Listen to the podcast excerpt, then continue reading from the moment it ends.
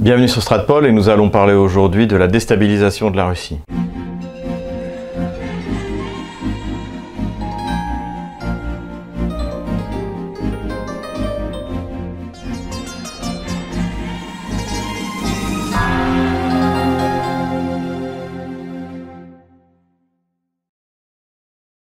Nous allons fonder notre réflexion sur euh, deux rapports qui ont été publiés ces dernières années par euh, les élites américaines, par les, cercles de réflexion euh, pro-atlantistes. le premier rapport, c'est bien c'est le rapport Breedlow que nous avions déjà évoqué dans quelques-unes de nos vidéos, qui a été publié début 2016 avec des textes écrits les, plus, les plus récents autour de, de l'automne 2015. Le deuxième rapport que nous allons utiliser et comparer avec le rapport Bredlow, eh c'est celui qui vient d'être publié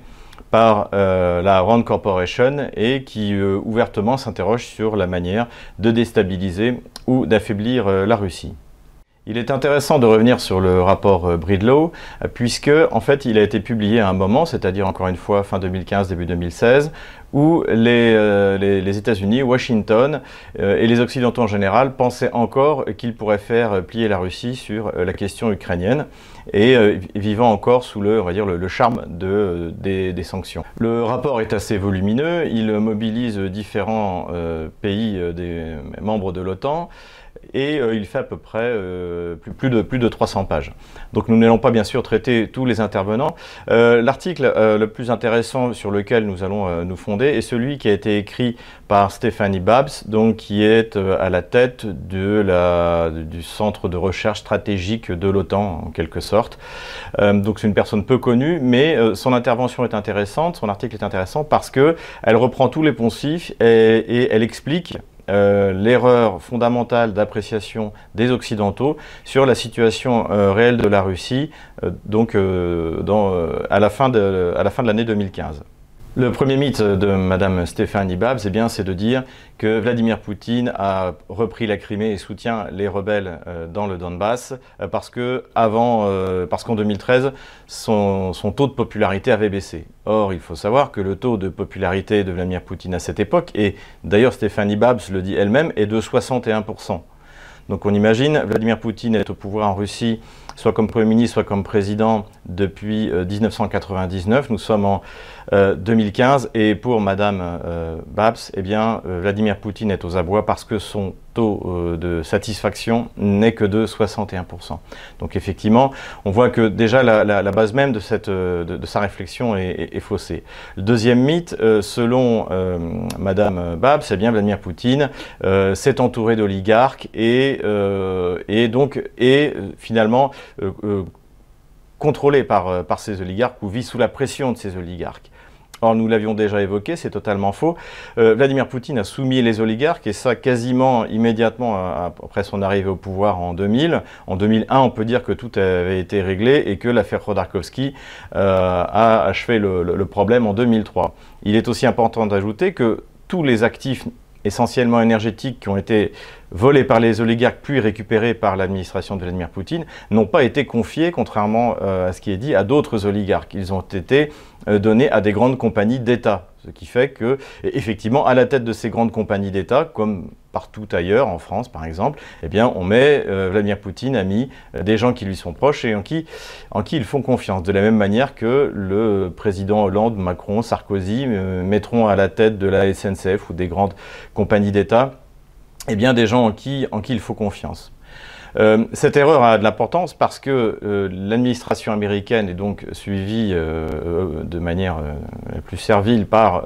l'Union européenne, a sanctionné les oligarques russes qui n'existent plus d'ailleurs, puisqu'on ne peut plus appeler ça des oligarques, puisqu'ils n'ont plus de pouvoir. Ce sont des gens très riches, mais qui n'ont aucun moyen d'influencer Vladimir Poutine. Donc ces gens-là ont été sanctionnés, des gens qui d'ailleurs n'étaient pas réputés comme étant extrêmement proches de, Poutine, comme, comme Friedman, comme comme des Pasca, euh, ces gens-là ont été euh, sanctionnés euh, dans l'idée de ce que j'appellerais le syndrome Paul Ier. le syndrome Paul Ier, je fais allusion en fait à, l'empereur Paul Ier qui était contemporain de Napoléon et avec qui Napoléon avait eu d'excellents rapports. Et les Britanniques, voyant ça, ont utilisé le ressentiment d'une partie des élites russes de l'époque pour le faire assassiner et favorise ici, ainsi l'accession au trône de, l'empereur Alexandre qui lui deviendra un ennemi farouche et, déterminé de, Napoléon. Donc finalement la, volonté anglo-saxonne là-dessus n'a pas changé et c'est l'idée que en fait on, va à la fois punir ou corrompre les boyards pour qu'ils puissent assassiner ou changer l'empereur qui, ne, respecte pas les intérêts justement de ces fameux boyards. Mais donc, comme nous l'avons dit, mauvaise analyse, euh, aucun oligarque n'a aucune influence sur euh, Vladimir Poutine, c'est plutôt eux qui vivent sous le, on va dire, sous la, sous la, l'observation euh, ferme et stricte de leur activité par Vladimir Poutine, et ils ne constituent plus en Russie depuis déjà longtemps une force significative qui puisse s'opposer au pouvoir politique et démocratiquement euh, élu, qui est celui de Vladimir Poutine et de son administration. Autre idée également émise par euh, Madame Stéphanie Bab, c'est qu'on le retrouve dans d'autres articles, eh c'est que euh, la Russie est partie dans une, spirale de dépenses militaires qui va mettre son, son, économie à genoux. Or, comme l'a très bien expliqué Philippe Migaud, la Russie ne fait que rattraper un retard euh, qu'elle a pris tout au long des années 90 et euh, même, on peut dire, jusqu'en jusqu'en 2004. Donc il ne s'agit pas euh, de se lancer dans une spirale de dépenses qui va coûter 20-25% du PIB comme, comme à l'époque soviétique, mais de raisonnablement dépenser entre 3 et 4% de son, de son PIB, à la fois dans l'entretien de son armée, sa modernisation et l'équipement de ces, euh, de ces, justement de ces troupes de matériel euh, nouveau, comme on a pu le voir notamment euh, au moment de la guerre en Syrie. Il faut ajouter que, comme nous l'avions également expliqué, euh, la Russie a choisi de ne pas se lancer dans des dépenses euh, euh, incontrôlables dans la création, par exemple, d'un bouclier antimissile sur le modèle de celui que les Américains ont mis en place dans quasiment tous les pays où ils se trouvent, où se trouvent leurs alliés. la Russie s'est contentée d'améliorer ses vecteurs. Et aujourd'hui, avec les vecteurs sous-marins, les vecteurs hypersoniques,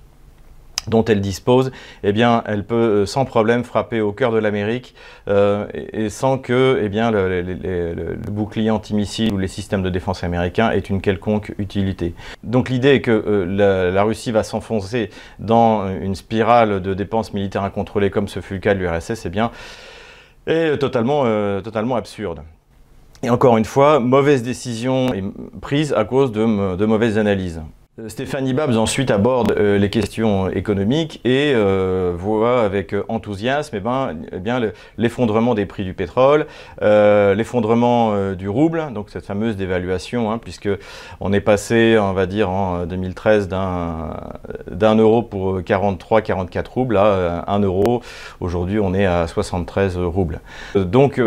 satisfaite que forcément cette dévaluation entraîne, en tout cas dans un premier temps, un, affaiblissement du pouvoir d'achat des Russes et que euh, eh la Russie doit utiliser euh, euh, ses, fonds de réserve pour justement stabiliser sa monnaie et compenser les sanctions, notamment celles qui interdisent à ces institutions financières de se financer sur les marchés internationaux. Et ce que n'a euh, pas du tout anticipé Madame Babs, pas plus d'ailleurs euh, Stéphanie Babs qu'en France l'IFRI, la FRS euh, ou tous ces organismes, eh bien c'est que finalement la Russie allait utiliser cette baisse du rouble, allait utiliser le contexte de la, de la guerre civile en Ukraine euh, pour justement réformer euh, son économie beaucoup plus, rapidement qu'elle n'aurait pu le, se le permettre dans des circonstances différentes. Ce que, euh, Madame Babs et ce que tous les analystes occidentaux contemplent à l'époque avec satisfaction, finalement, bien va creuser la tombe de, leurs espoirs. Et comme on le voit aujourd'hui, et d'ailleurs il est intéressant de voir que il y a une semaine, eh bien, les réserves de change russes sont remontées au-dessus de 500 euh, milliards euh, de dollars, c'est-à-dire c'est quasiment le, PIB de la Pologne. Donc, comme on le voit, la Russie a de la réserve, c'est un pays très peu endetté, ses fondamentaux économiques sont, excellents, et euh, les espoirs de Madame Babs eh ont été largement déçus. Donc les, meilleurs agents du Kremlin, les, fidèles alliés de Moscou, euh, ne sont pas euh, ni Olivier Berruyer, ni Xavier Moreau, euh, ni, Alexandre Latza, mais tous ces chercheurs qui, autour de l'IFRI avec Thomas Gomard, autour de la FRS avec Bruno Tertrais, eh bien, se sont totalement plantés sur cette, sur cette réalité russe et ont fait que eh bien, les, les, frappes économiques qui ont été lancées contre la Russie ont permis justement à cette économie russe un grand bond en avant. Mais revenons maintenant euh, donc aux stratégies adoptées euh, par les Occidentaux pour essayer de déstabiliser la Russie et faisons un parallèle entre le, donc, le rapport Bridlow, donc publié début 2016, et euh, le nouveau rapport qui vient d'être publié, lui, par la Rand, euh, Corporation. Alors la Rand Corporation, c'est un, think tank américain qui a été euh, créé juste après la Deuxième Guerre mondiale et qui, était, et qui est censé fournir différentes, différentes analyses, compréhensions, stratégies au ministère de la Défense américain. Donc aujourd'hui, ce, ce, think tank, en fait, est contrôlé par Boeing grand fournisseur d'aviation civile bien sûr, mais également de matériel militaire euh, américain. Ajoutons que la Rand Corporation, comme vous avez pu en juger, a une euh, très forte influence sur euh, la, pensée stratégique française, hein, puisque beaucoup des articles qu'elle émet, comme d'ailleurs le rapport Bridlow, et eh bien finalement, lorsque vous lisez du Bruno Tertrais, ou du Thomas Gomard, ce sont tout simplement des copier-coller euh, de ce qui a été produit euh, aux États-Unis. Euh, et également, ajoutons que d'ailleurs Bruno Tertrais lui-même est, visiting fellow de la Rand Corporation. Donc ce rapport qui s'appelle Overextending and Unbalancing Russia, eh bien, vise à essayer de faire l'inventaire de toutes les stratégies qui pourraient être prises pour affaiblir la Russie dans tous les domaines à la fois le domaine économique, le domaine militaire, euh, le domaine de l'image. Par exemple, on recommande de continuer à, interdire aux sportifs russes euh, de participer aux, tournois internationaux, même si euh, sur l'affaire de dopage en question, eh on le sait, le tribunal arbitral des sports a donné raison aux, sportifs russes qui devraient toucher du comité olympique des compensations astronomiques. Donc malgré cela, eh bien donc c'est toute une sorte de euh, guerre hybride euh, qui est menée contre la Russie. Alors, ce qui, est intéressant dans ce, rapport, c'est que même si en préambule, eh bien, les auteurs nous rappellent que la Russie est un pays affaibli, avec son économie affaiblie, etc., donc on reprend les, anciennes du rapport Bridlow, eh bien, euh, il est dit euh, clairement que la Russie est encore un adversaire euh, fort et qu'il faut prendre en compte, donc il faut chercher à affaiblir. Alors, je, laisse nos, lecteurs découvrir eux-mêmes ce, rapport, dont je mettrai le lien euh, dans les commentaires de cette euh, vidéo, ainsi que le rapport Bridlow. Euh, ce qui est intéressant, c'est que il ne croit plus vraiment à des sanctions qui soient radicalement efficaces contre la Russie, et notamment les sanctions internationales, c'est-à-dire aggraver les sanctions internationales, leur paraît extrêmement risqué, y compris pour les États-Unis, parce que il est peu probable que tous les pays de la planète se joignent, euh, se joignent à ces sanctions et on peut le voir aujourd'hui notamment avec les liens qui sont désormais tissés entre la Chine et la Russie, l'Inde et la Russie, même désormais euh, l'Allemagne euh, qui défend farouchement sa sécurité énergétique en, en maintenant la construction du gazoduc Nord Stream 2. La Rand Corporation comprend que eh bien toute cette nouvelle structure du commerce international, cette volonté euh, justement de se rendre indépendant du dollar, euh, de se libérer du poids des États-Unis euh, dans les échanges internationaux, tout cela fait que ces sanctions ont beaucoup moins d'impact qu'elles en auraient eu il y a, une quinzaine d'années. Ce que recommande la Rand Corporation, eh c'est l'augmentation de la production et des exportations de gaz aux États-Unis, à cela près que, euh, comme la Rand Corporation le dit elle-même, eh